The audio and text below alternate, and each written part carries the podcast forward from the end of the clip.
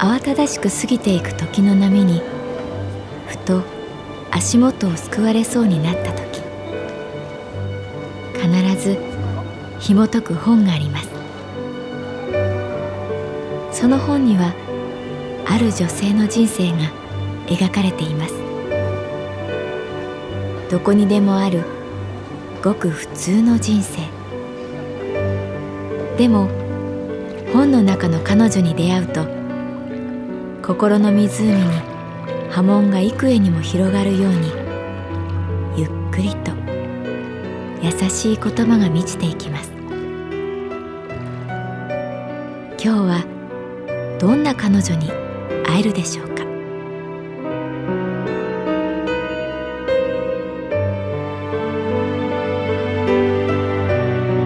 サウンドライブラリー。世界に一つだけの本。朗読は私木村多江がお送りいたします。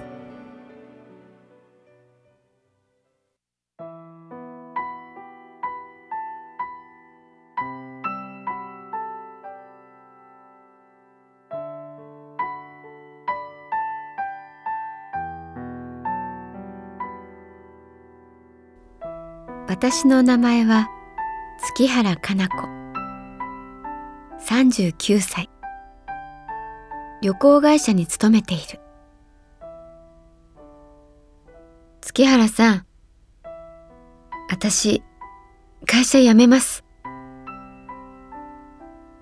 カウンターにいきなりやってきた近藤リリカちゃんは蒸気した顔で私に告げた。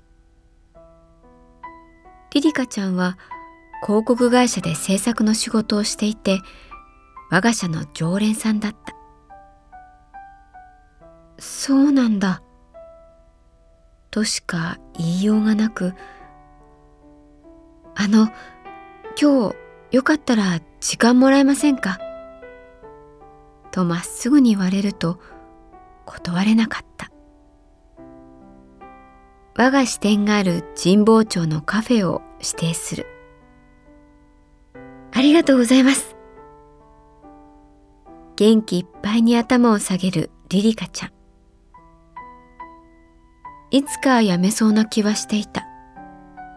いつもいっぱいいっぱいで辛そうだった。神保町のカフェフルークは旅をテーマにしたお店。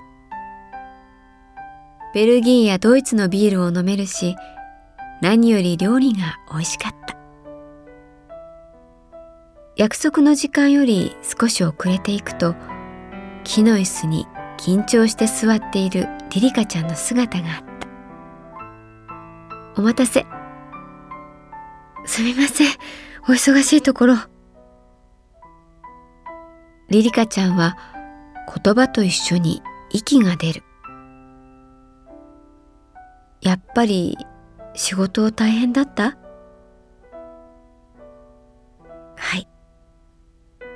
でした。まるで修行で滝に打たれるように仕事が降ってきました。確かにリリカちゃんの会社の仕事ぶりははためにもハードに見えた。辞めるって決めたらふっと気持ちが楽になって食欲が出てきました。リリカちゃんはお店のめぐちゃんにあれこれ注文し始めた。肉。そう。お肉が食べたいです。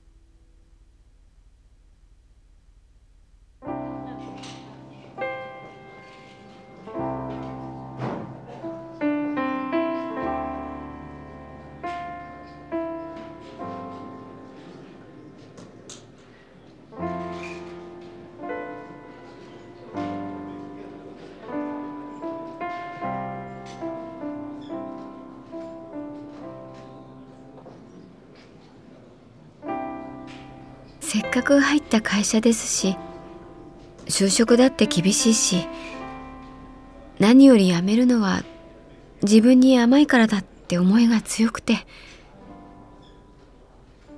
神保町のカフェフルークでリリカちゃんは語り出した。ある金曜日の午後5時半過ぎでした。私は有楽町でデザイナーさんと打ち合わせを終えました。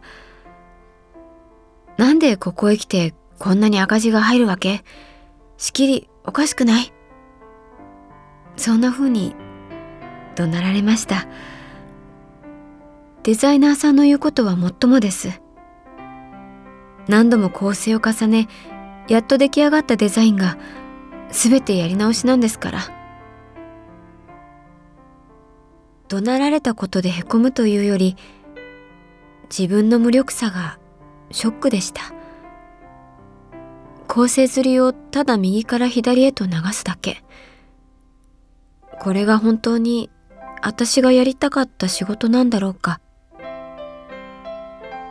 そんな時たくさんの人の群れが私に迫ってきました。みんな仕事を終えて駅を目指します。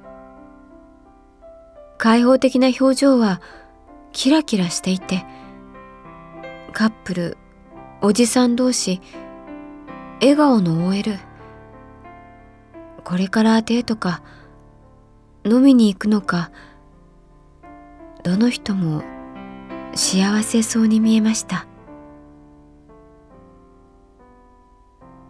気がつくと私は泣いていました。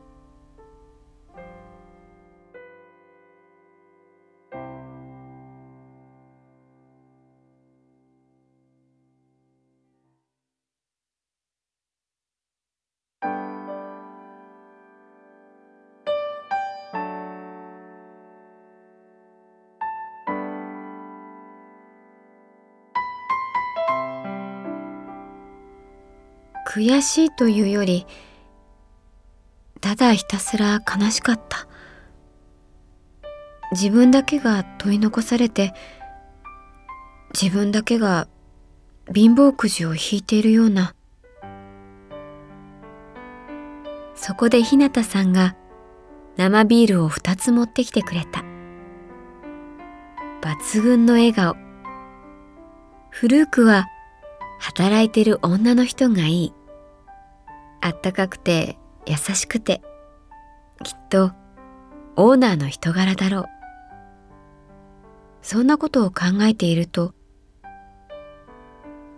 あ私やめよう。やめないと心がどうにかなるって思いました。その場ですぐに会社に電話して今日は戻れませんと言いました。明日休日に出てきてやりますからって。その電話をしたら、急に心が軽くなって、今夜はしたいことをしようと思いました。で、私がしたのは、コンビニに行って、ソフトクリームを買うことでした。バニラの素朴な味。小さい時からご褒美はいつもソフトクリーム。試験でいい点を取った時ピアノのお稽古で先生に褒められた時母が買ってくれました。社会に出ると本当に褒められませんね。ご褒美はありませんね。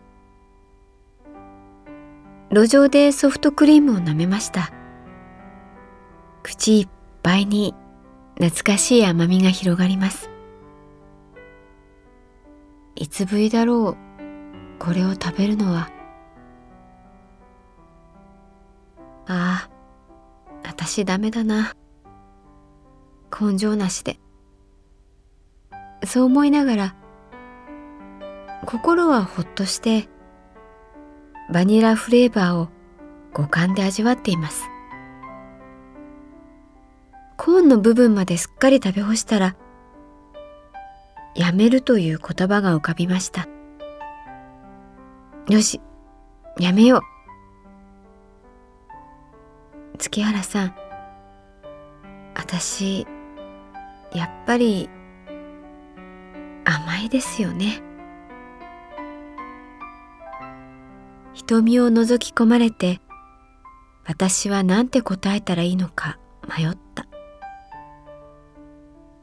甘いといえば甘いし体を壊すまで仕事しなくていいと思うし。先輩社員の出張手続きで月原さんに会う時だけがほっとする瞬間でした。だから最初に報告しようと思って。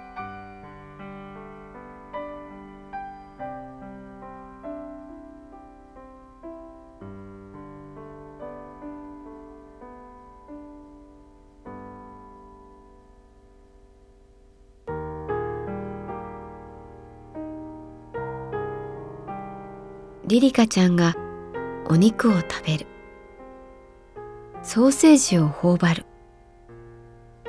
カプレーゼのトマトをフォークで突き刺す。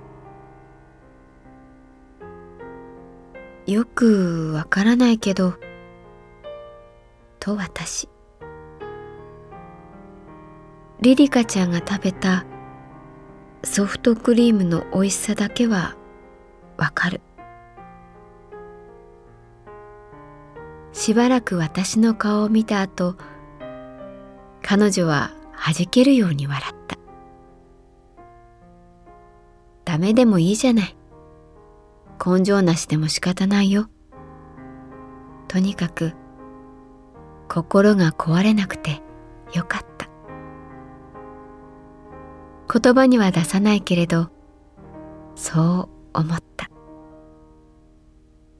飲んだビールにほのかにバニラの味がした。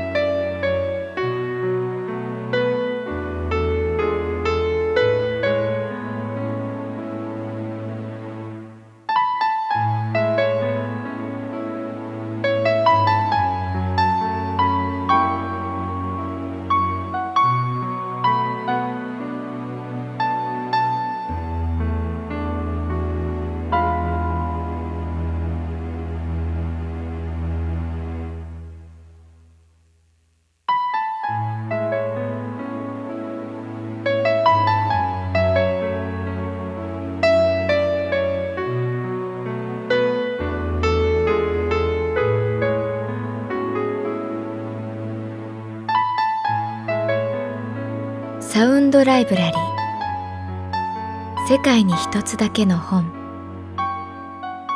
作。北坂雅人。演出。高橋智彦。朗読は私木村多江でお送りいたしました。